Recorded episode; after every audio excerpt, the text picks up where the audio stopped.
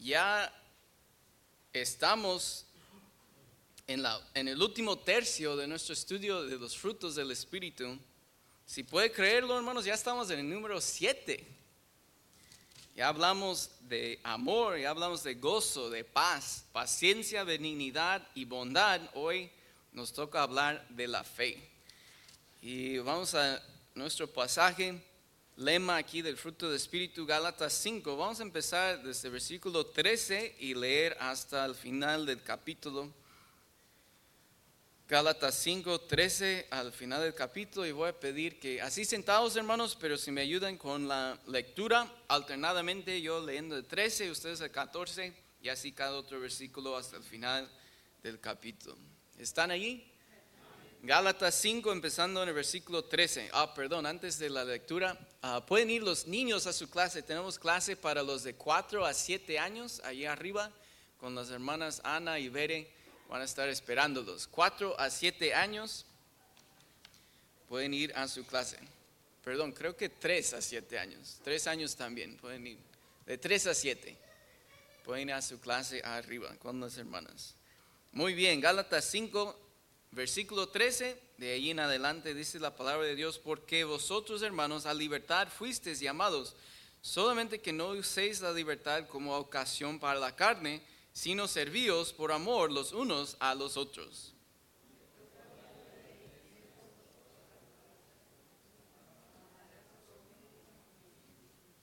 Pero si os mordéis y os coméis unos a otros, mirad que también no os consumáis unos a otros.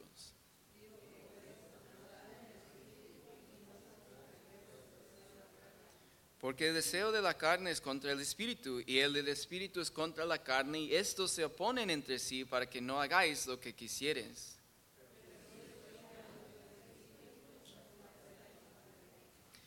Y manifiestas son las obras de la carne que son adulterio, fornicación, inmundicia, lascivia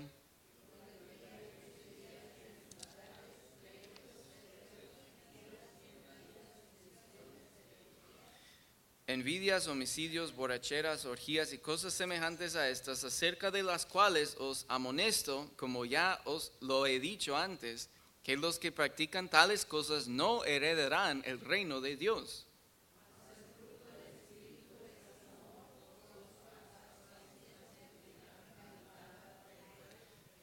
Mansedumbre, templanza, contra tales cosas no hay ley.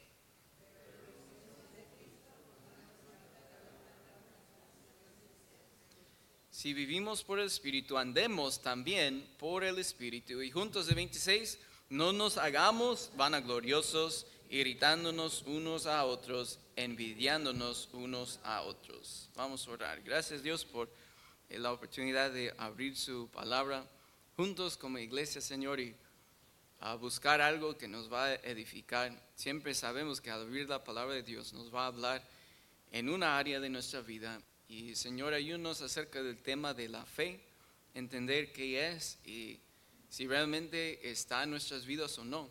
Y que nos ayude a evaluar si estamos caminando con usted o no. Aquí dice su palabra que es un fruto de caminar en el Espíritu, es fe en nuestras vidas.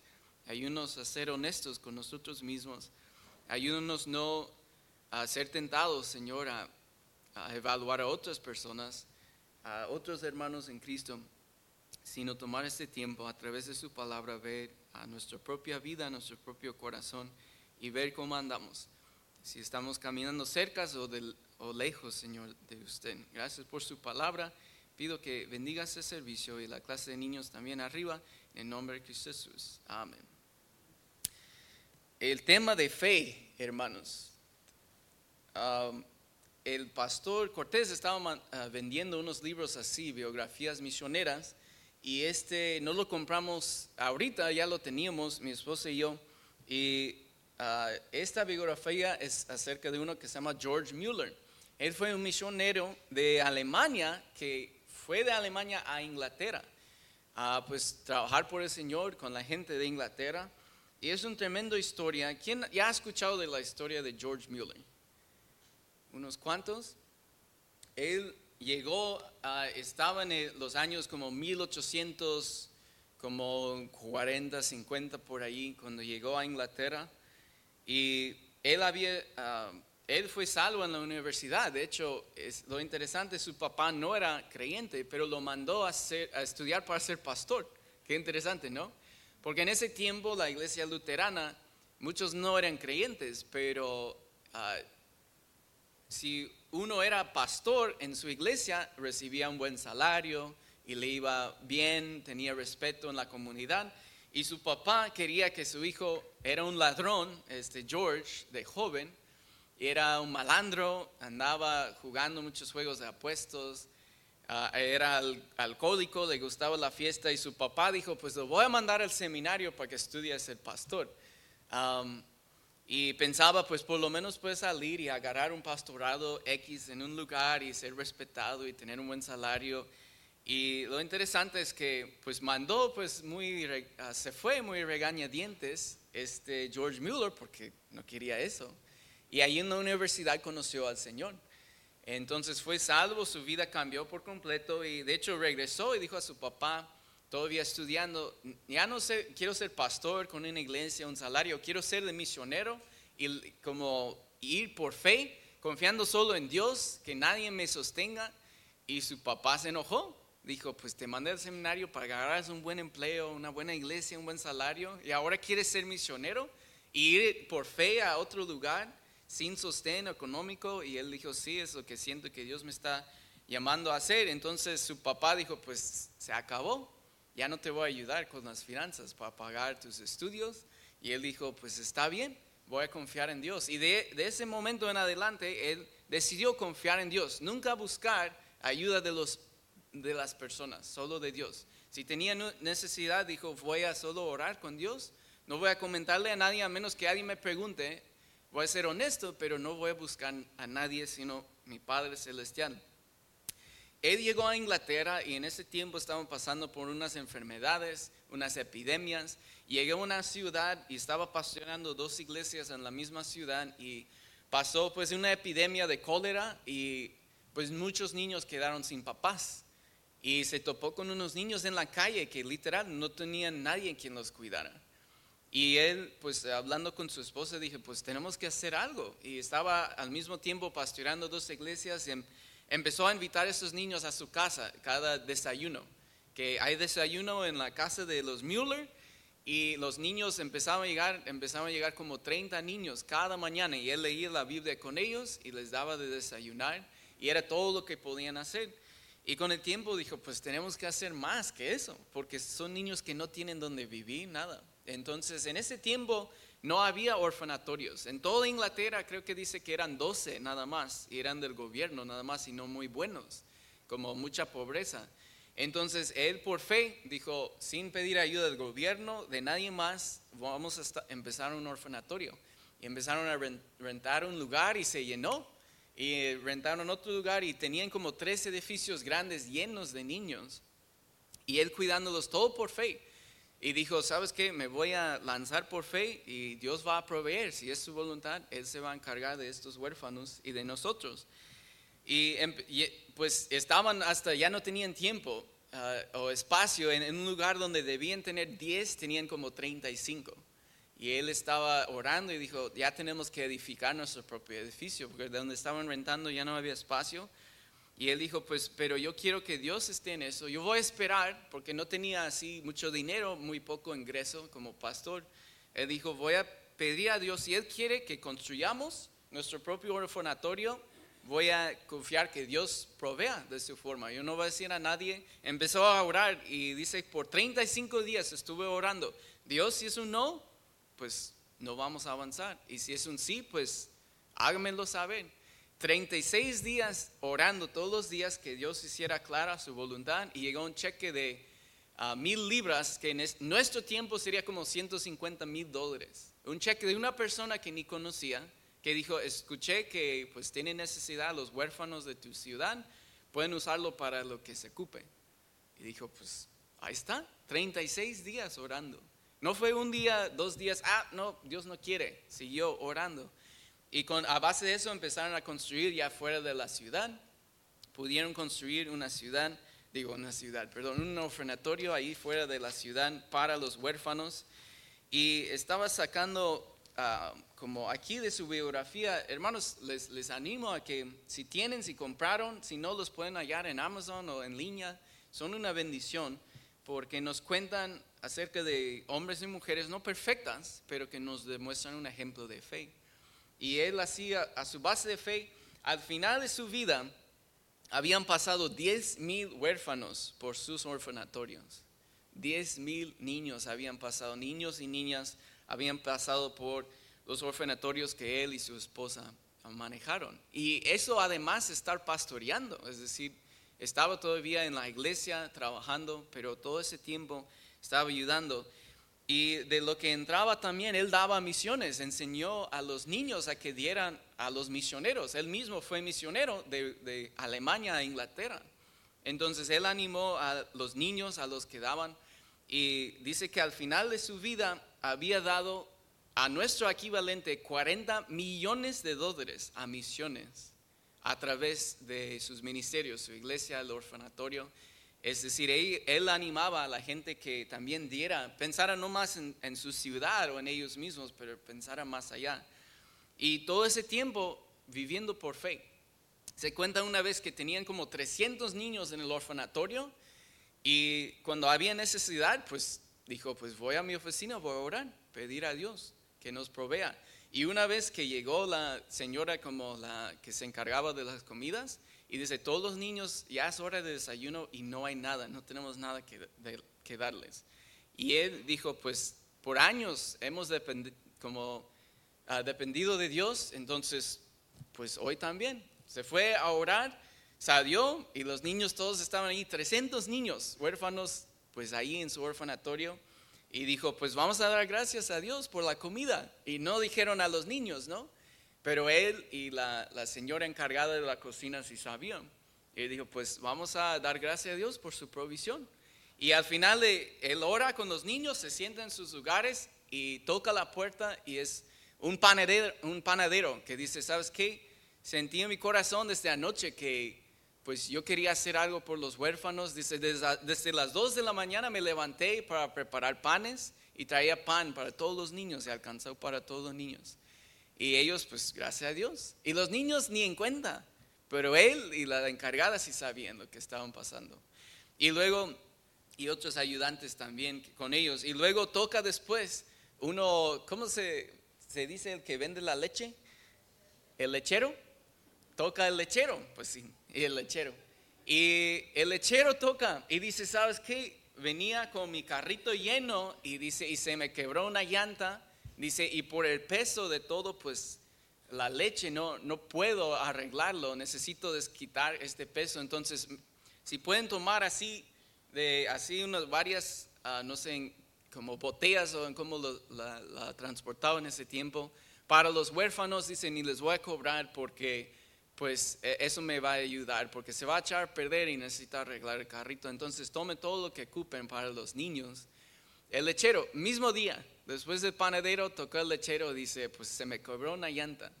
Y es como, y así, ah, pero uno no llega, uno dice, no, jamás tendría yo tanta fe. 300 chiquillos esperando con hambre y yo diciendo, vamos a dar gracias a Dios por lo que no está. Es increíble, ¿no? ese nivel de fe. Pero ¿cómo empezó? Empezó cuando era joven y decidió, voy a servir a Dios con mi vida. Y aunque su papá dijo, pues ya no te voy a dar ni un centavo, él decidió, no voy a depender de Dios. Y desde joven tomó decisiones, poco a poco. No enseguida estaba así tan lleno de fe, pero poco a poco conociendo a Dios, y viendo cómo Dios contestaba cada oración, cada petición, aún más allá de lo que él esperaba, creció su fe, creció su fe hasta tal grado que él con confianza decía, niños no se preocupen, vamos a orar, que Dios bendiga esta comida y ni siquiera nada en la mesa, nada en la cocina, pero sabiendo que Dios iba a proveer. Es una increíble historia, hermanos, les animo mucho la historia de George Mueller y pues nos dio un tremendo ejemplo de fe. Igual, no fue un hombre perfecto, no estamos tratando de levantar a los hombres, pero a veces nos ayuda a ver un ejemplo como en la vida real de alguien más que nos daba ese ejemplo, cómo debemos también vivir. Y de eso estamos hablando hoy, estamos hablando de la fe. la fe.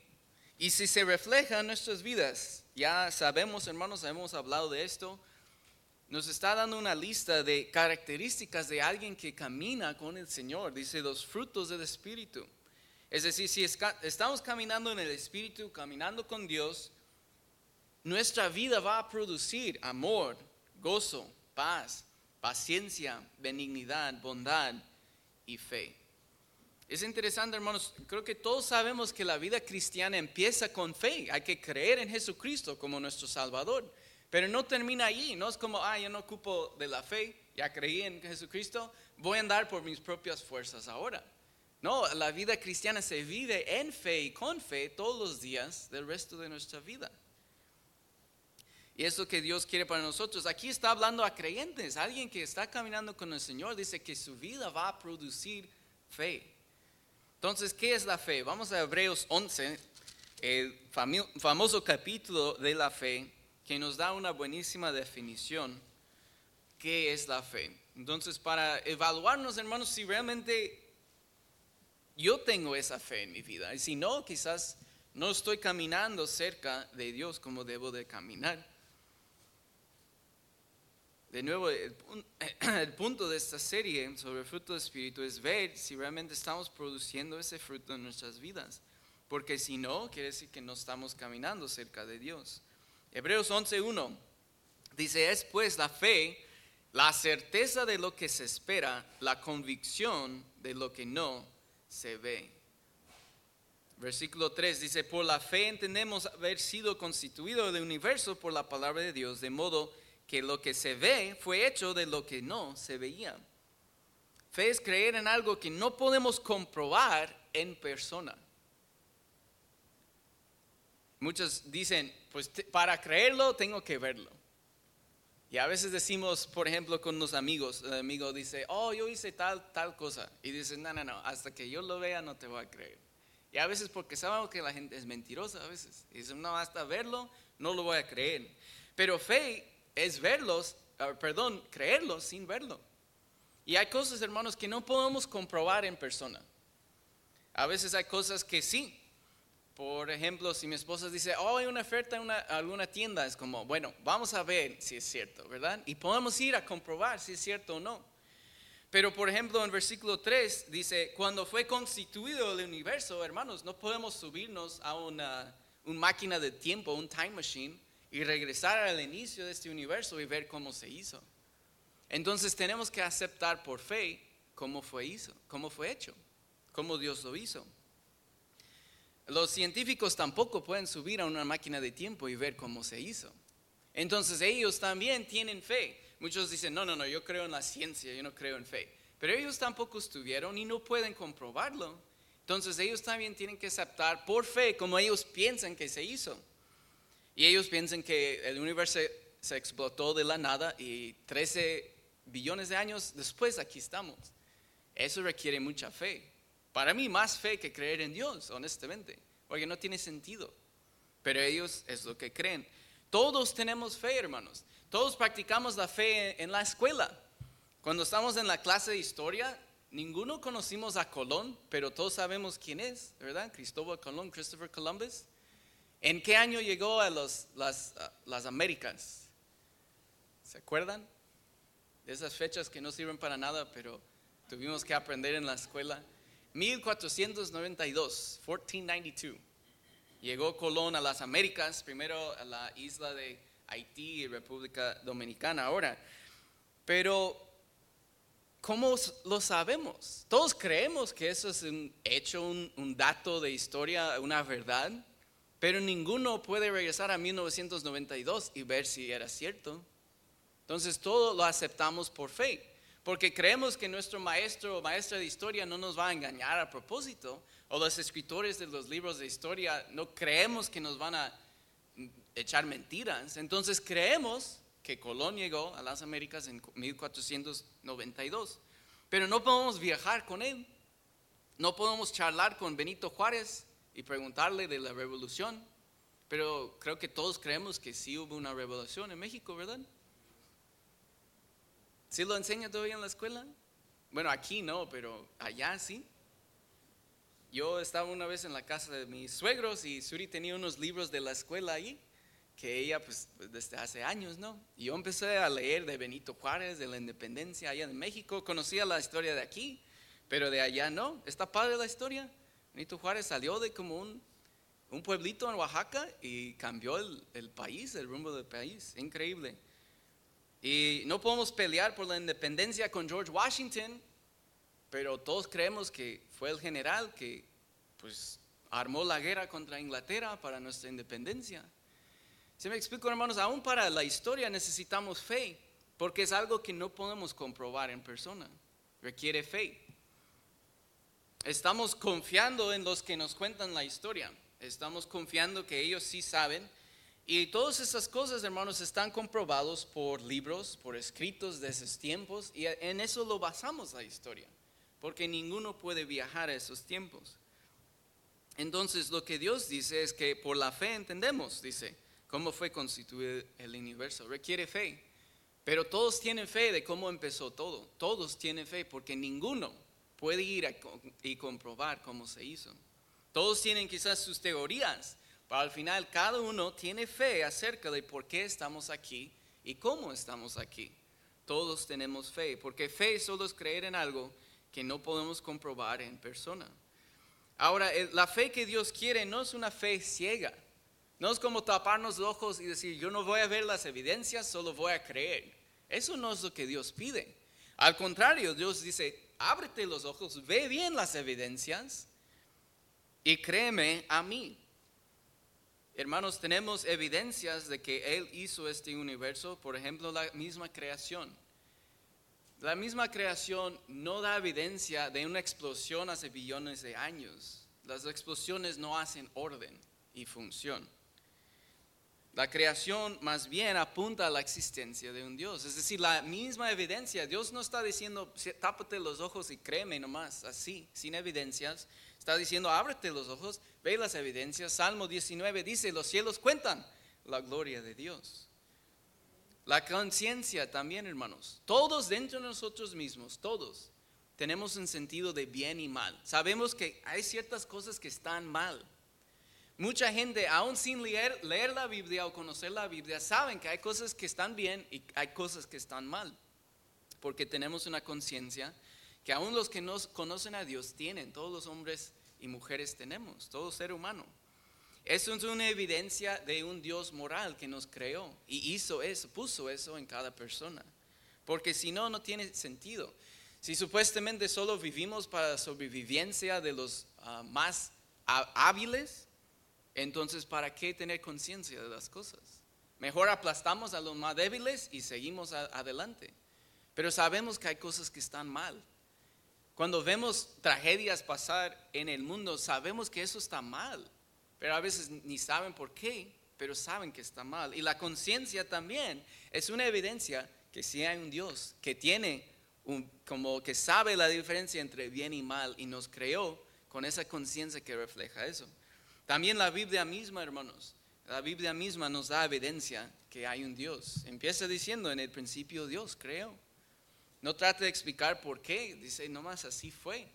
Pero todo lo que la Biblia apunta, hermanos, si somos honestos, dice la verdad. A veces no nos gusta lo que dice, porque la verdad a veces nos pisa a callos, por decir. A veces nos incomoda. Y por eso muchos no quieren leer la Biblia porque saben que les va a incomodar. Pero la Biblia misma es una evidencia de lo que Dios ha hecho desde el principio y lo que hace en nosotros. Porque yo creo que todos que tratamos de en buena conciencia leer la Biblia, conocerla y ponerla en práctica en nuestras vidas, sabemos que funciona.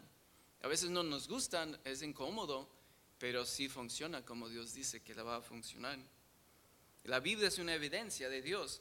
Entonces la fe, hermanos, Ah, como digo, de nuevo, muchos dicen que no, yo no tengo fe, yo tengo ciencia, pero todos tenemos fe en algo, porque hay muchas cosas que no podemos comprobar en persona, no, no podemos tocar y ver y oler, entonces tenemos que tomarlo por fe, tenemos que confiar en la palabra de alguien más.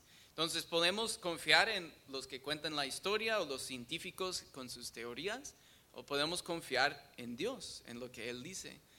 Y de nuevo, abriéndonos los ojos a todas las evidencias, no solo las evidencias que convienen a nuestra teoría, pero a toda la evidencia alrededor de nosotros. Dios no está pidiendo una fe ciega, una fe razonable que está basado en las mismas evidencias que Él ha dado. Pero a veces, hermanos, tenemos que abrir el corazón, porque hay veces evidencia que no queremos ver. Nos queremos hacer ciegos para mejor creer una mentira. Luego en versículo 6, Hebreos 11, 6, dice, pero sin fe es imposible agradar a Dios, porque es necesario que el que se acerca a Dios crea que le hay y que es galardonador de los que le buscan. Es decir, dos cosas quiere Dios, pues creamos que sí existe y que vale la pena acercarnos a Él. Eso es lo que Dios quiere de nosotros. Fe en Dios no solo es creer en su existencia, hermanos, pero es su misión, es someternos a Él. Decir, Dios, usted es el creador, sí lo creo, que usted existe. Y a base de eso yo me voy a someter a usted como mi Señor. Y yo voy a hacer lo que usted quiere que haga. Vamos ahora a regresar brevemente al libro de Gálatas. Gálatas, hermanos. Y capítulo 2, unos capítulos antes del pasaje que leímos al inicio. Gálatas 2, 16. Como mencioné al inicio, la vida cristiana comienza con la fe, hermanos. Tenemos que creer en Jesucristo como nuestro Salvador para ser salvos. Gálatas 2, 16. Gálatas 2.16 dice, sabiendo que el hombre no es justificado por las obras de la ley, sino por la fe de Jesucristo. Nosotros también hemos creído en Jesucristo para ser justificados por la fe de Cristo y no por las obras de la ley, por cuanto por las obras de la ley nadie será justificado. Sabemos, hermanos, que no hay persona en este mundo que es suficientemente justo o justa, según la ley, para ser salvo o salva por su propia cuenta. Todos tenemos que creer en Jesucristo, quien murió por nuestros pecados y quitó la pena y culpa de nuestro pecado en la cruz para que nosotros pudiéramos tener perdón de pecados. Ese es el Evangelio, hermanos. Yo creo que lo conocemos bien. Eso no es nada nuevo. Pero vean conmigo versículo 20. La fe no es solo para la salvación, es para la vida diaria. Versículo 20, ahora Pablo hablando dice, con Cristo estoy juntamente crucificado y ya no vivo yo, mas vive Cristo, Cristo en mí. Y lo que ahora vivo en la carne, lo vivo en la fe del Hijo de Dios, el cual me amó y se entregó a sí mismo por mí. Pablo está diciendo todos los días, ahora camino y vivo en fe. La misma fe con que fuimos salvos, también hay que caminar en esa fe todos los días. Hermanos, una pregunta. ¿Tiene sentido creer en Cristo por nuestra salvación eterna, pero luego no creer que Él puede proveer por nuestras necesidades diarias? ¿No es un poco ilógico? Decir, oh sí, confío que Él me va a salvar y perdonar mis pecados y me va, a dar la vida eterna, pero no creo que Él pueda proveer por mis necesidades hoy. Es como, ¿sí me, ¿sí me explico hermanos? ¿A poco tenemos tanta fe en Él en cuanto a nuestra eternidad, pero el, el, día de hoy no, no tanto? Pero si Él puede proveer por nuestra salvación, ¿a poco no puede proveer por nuestras necesidades el día de hoy también? Pero lo que digo, hermanos, sabemos que la fe se requiere para ser salvo, pero también se requiere todos los días para caminar con Dios. Por eso es un fruto del Espíritu. ¿Tenemos esa fe?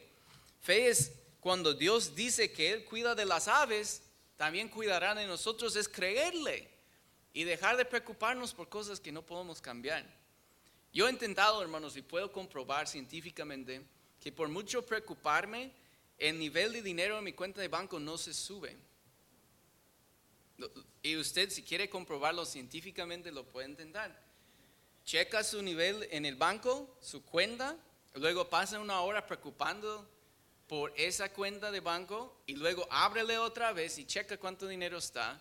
Y les aseguro, hermanos, que más probable va a ser menos dinero. Porque en esa hora le dio hambre y luego se va a ir a la tienda. Porque la preocupación sí, sí, sí da hambre, hermanos, también. Pero es cierto, hermanos, a veces preocupamos por cosas que no podemos cambiar. Y en vez de confiar en Dios, vamos a ir ahí a Mateo 6. en vez de confiar en lo que Cristo nos ha prometido, pero lo que pasa es que a veces creemos en ciertas promesas, pero otras no. Tenemos una fe, una poca fe. Quizás sí confiamos en Él para nuestra salvación, pero ya por la vida diaria no es otra cosa. Y confiamos en nuestras propias fuerzas en vez de en Él. Mateo 6, de 24 al final del capítulo, Cristo está hablando aquí. Cristo, el que creó el mundo, el mismo verbo de Dios, que estuvo desde el principio. ¿Creen que Él no sabe lo que está hablando? Sí, sabe lo que está hablando. Ese Salvador que también dio su vida por nuestro perdón de pecados y nuestra vida eterna. Y miren lo que dice Mateo 6:24. Ninguno puede servir a dos señores porque o aborrecerá al uno y amará al otro, o estimará al uno, al uno y menospreciará al otro. No podés servir a Dios y a las riquezas. Tenemos que escoger a uno o al otro, a Dios o al dinero. No podemos servir a los dos. Por tanto os digo, no os afanéis por nuestra vida, que habéis de comer o que habéis de beber, ni por vuestro cuerpo que habéis de vestir. ¿No es la vida más que el alimento y el cuerpo más que el vestido? Mirad las aves del cielo que no siembran, ni ciegan, ni recogen en graneros, y vuestro Padre Celestial las alimenta. ¿No valéis vosotros mucho más que ellos, ellas?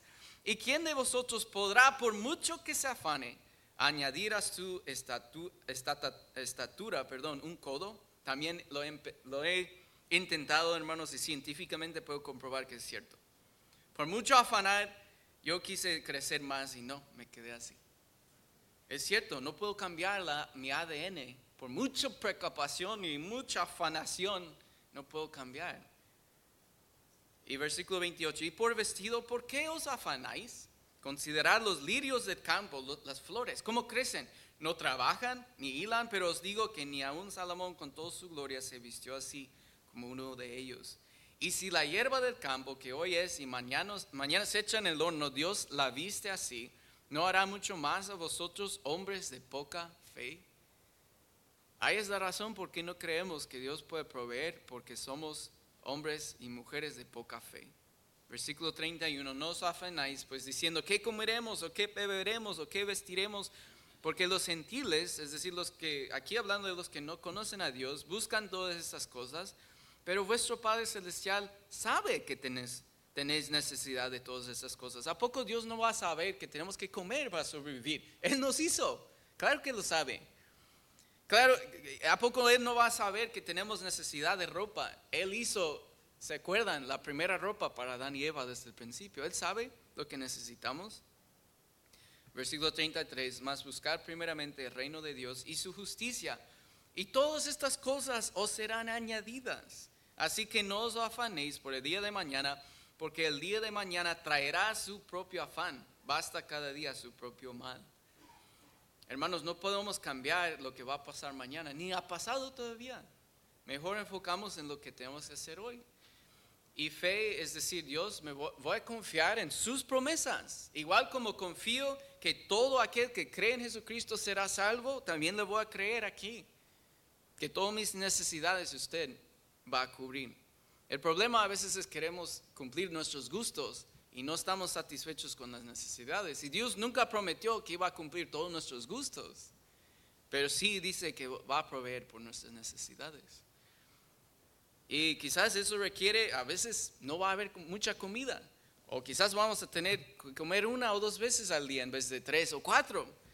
Pero a, unos no nos hace falta, hermanos. Estamos bien. En buen sentido, estamos bien y estamos muy bendecidos y realmente pensamos cómo Dios ha provisto tantas cosas por nosotros. Pero de nuevo, hermanos, a veces porque somos de poca fe, Creemos en Dios para nuestra salvación eterna, pero no creemos en Él para la provisión diaria. Y demuestra que nos hace falta la fe, que estamos caminando muy lejos de Él, porque la fe no es un fruto del Espíritu en nuestras vidas. Fe es cuando Dios dice que nos va a ir mejor guardando sus mandamientos, le creemos y obedecemos aun cuando no tiene sentido. O a veces, hermanos, honestamente nuestro corazón revela y dice, nah, no quiero y nuestros sentimientos a veces se ponen traicioneros y dicen, no, no quiero hacer lo que Dios dice. Y hermanos, tenemos que decir, ¿sabes qué?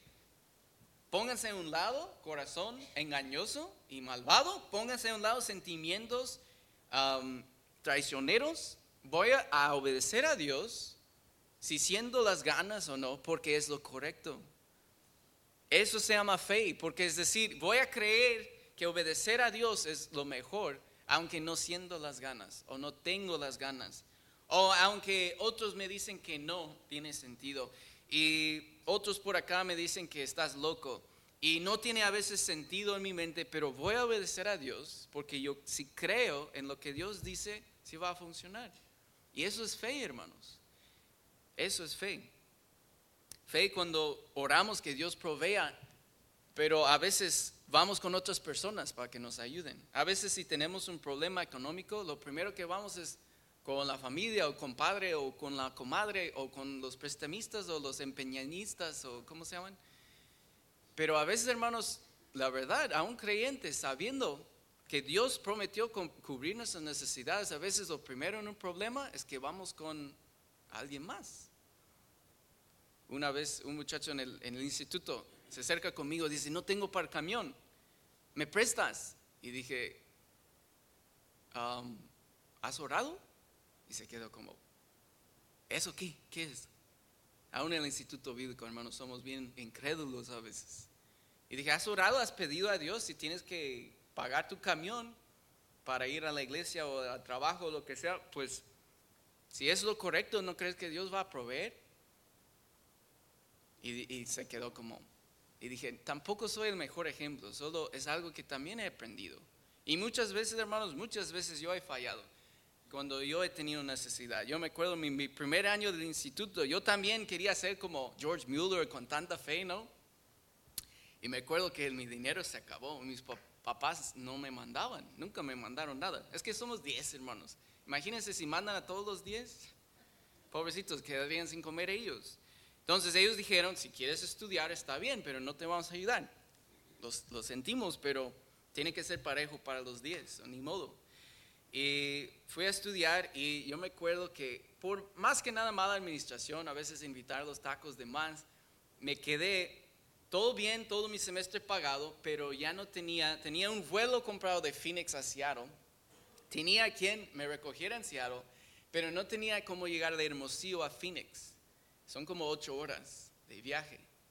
Y en mi corazón, yo nunca oré, y me acuerdo esto, y lo digo para, para vergüenza mí, hermanos, pero también para que sepan que no estoy diciendo como yo soy el mejor ejemplo aquí. Pero en vez de orar, en vez de pedir a Dios, yo dije, sé que varios pastores de, de esa área de Phoenix van a venir, entonces fácil, solo pido un ride de, hey, me meto ahí con ustedes y me llevan ahí al aeropuerto, como, todo bien, yo los conozco, unos pastores que vienen de allí, no problema, todo bien. Y me acuerdo que pregunté al pastor, un pastor, de hecho que por cierto va a venir en septiembre, el pastor Steve Rubio, va a venir por una conferencia um, y lo van a conocer, pero le pregunté, hey pastor, ¿tiene un asiento extra en su van o lo que sea y me, me da raita hasta Phoenix? Y él dice, no, estamos llenos. Y me quedé como, y ya no dije nada. Pero al final mendigué a mis papás y dije, "Pa- papá y mamá, no tengo para el camión. Y me mandaron 40 dólares. Gracias a Dios, en esos tiempos, 2012, todavía alcanzaba para el camión de Hermosillo a Phoenix.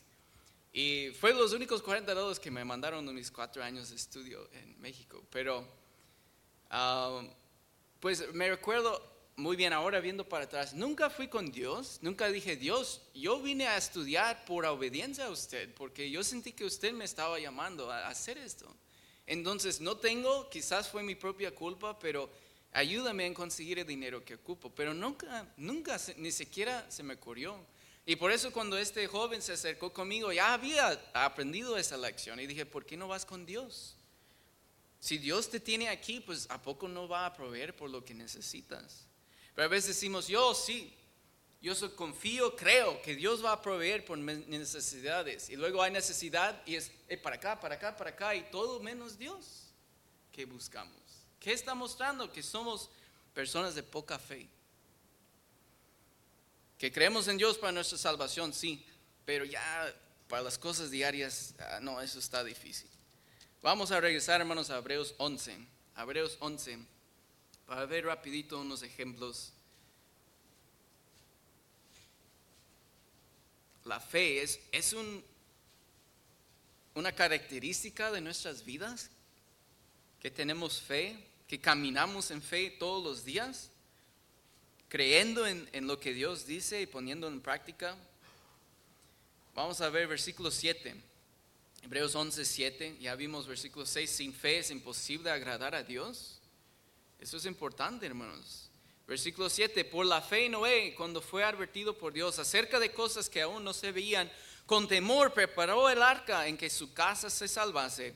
Y por esa fe condenó al mundo y fue hecho heredero de la justicia que viene por la fe. Yo me acuerdo mucho de la predicación del pastor Schwenke, ¿se, ¿se de eso? Que habló de Noé y dijo, tengo que salvar a mi familia. Creyó a Dios y no se quedó, sí Dios, yo sí creo. Creo que va a venir un diluvio, creo que se va a destruir todo el mundo. Y así con las manos cruzadas. Sí creo, Señor, tengo fe. Tengo fe. No, él mostró que tenía fe con cada taz del martillo y cada tronco que andaba jalando, no sé, o cada burro que estaba latigando, no sé cómo hizo todo. Pero construir un arca, hermanos, de ese, ese tamaño, tres campos de fútbol de largo, eso requiere mucha fe. Porque si realmente no crees, no vas a hacer tanto esfuerzo. ¿Para qué tanto, Señor? Pero porque creó, puso en práctica lo que Dios le dijo. No andaba diciendo, sí, Dios, sí creo.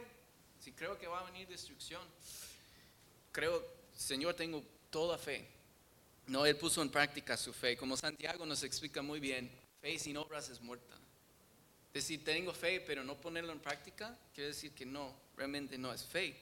Fe siempre produce obediencia, hermanos. Entonces la pregunta para nosotros es, ¿creemos en las promesas de Dios? Entonces estamos obedeciendo lo que Él dice. De nuevo, versículo 8. Y aquí, aquí hay ejemplo tras ejemplo. Versículo 8 dice, por la fe Abraham siendo llamado, obedeció. Si, si ven la conexión entre fe y obediencia, no podemos tener fe genuina sin obediencia a lo que Dios nos manda hacer. Versículo 8, por la fe Abraham, siendo llamado, obedeció para salir al lugar que había de recibir como herencia y salió sin saber a dónde iba. Eso se llama fe. No pudo ir o checar en Google Maps cómo era donde Dios lo iba a guiar. No sabía dónde iba. Y pero cuando Dios dijo, ve, él fue y obedeció. Versículo 9, 10. Por la fe habitó, hablando de Abraham todavía, como extranjero en la tierra prometida, como en tierra ajena, morando en tiendas con Isaac y Jacob, coherederos de la misma promesa, porque esperaba la ciudad que tiene fundamentos, cuyo arquitecto y constructor es Dios. Abraham sabía que este mundo no es mi hogar eterno, es temporal nada más. Hay que obedecer a Dios mientras estamos aquí y después vamos a estar con Él por la eternidad. Eso se llama fe. Fe siempre resulta en obediencia. Entonces, hermanos, tres preguntas para usted esta tarde, para todos nosotros. Y de nuevo, no es para juzgar a otro, no es para, para pensar, oh, espero que hermano este haya escuchado o esta hermana haya escuchado. Hermanos, es para uno, cada quien. Verse en el espejo de la palabra de Dios y evaluar su vida. Primero, he creído en el Evangelio, que Cristo murió por mis pecados, resucitó el tercer día y venció la muerte. He creído en el Evangelio. Ese es el primer paso, hermanos, para ser cristiano, para entrar a la vida cristiana. Requiere fe. Pero luego si usted ya ha creído, si usted ya es creyente, la pregunta es, ¿creo en las promesas de Dios? ¿De verdad? ¿Creo en las promesas de Dios? Y a base de eso, obedezco los mandamientos de Dios. Porque la fe verdadera y genuina siempre resulta en obediencia de nuestra parte. Pueden seguir leyendo todo el capítulo 11, hermanos, es una bendición, porque habla de la fe, tantos que pusieron en práctica lo que Dios les dio y obedecieron a Dios. Si tenemos fe, hermanos, si realmente creemos, vamos a obedecer, aunque el corazón diga que no, aunque los sentimientos, aunque la familia, aunque los vecinos, aunque los compadres y comadres digan que no, si tenemos fe genuina, vamos a obedecer lo que Dios dice. Esa es la evidencia de la fe genuina. Entonces aquí en Gálatas 5, cuando Dios menciona los frutos del Espíritu, menciona la fe. No está hablando de la fe ah, que para creer en Cristo, está hablando ya a creyentes y diciendo, eh, está preguntando, ¿todavía caminamos en fe? ¿Realmente creemos en las promesas de Dios y estamos obedeciendo a base de esa fe? Esa es la pregunta por nosotros. Vamos a orar. Gracias Dios por el ejemplo de fe que tenemos en hombres de la historia como George Mueller, muchos hombres y mujeres de, de tiempo atrás y aún de nuestro tiempo presente que dan un buen ejemplo de fe. Confianza en usted, en sus promesas y se ve con su obediencia, su completa fe y confianza en usted. Y vemos muchos ejemplos también en la Biblia, en Hebreos 11, Abraham, Abel, Noé, Sara, José, todos ellos, Señor, que confiaron en sus promesas y a base de esa fe obedecieron sus mandamientos en su vida. Gracias por estos ejemplos. Pido, Señor, que nos ayude cada quien a hacer una honesta, una honesta evaluación de nuestras vidas. ¿Realmente creemos en sus promesas? ¿Realmente estamos obedeciendo lo que usted dice como evidencia de nuestra fe? ¿O estamos caminando muy lejos de usted? Porque dice aquí su palabra que un fruto del Espíritu es fe en nuestras vidas, Señor. Y estamos, si estamos batallando en esa área, ayúdanos a ser honestos y buscar su ayuda, Señor, para tener esa fe y esa obediencia que necesitamos tener en nuestras vidas. Gracias, Señor, por su palabra. Pido que nos ayude a ponerla en práctica en nuestras vidas. En el nombre de Cristo Jesús. Amén.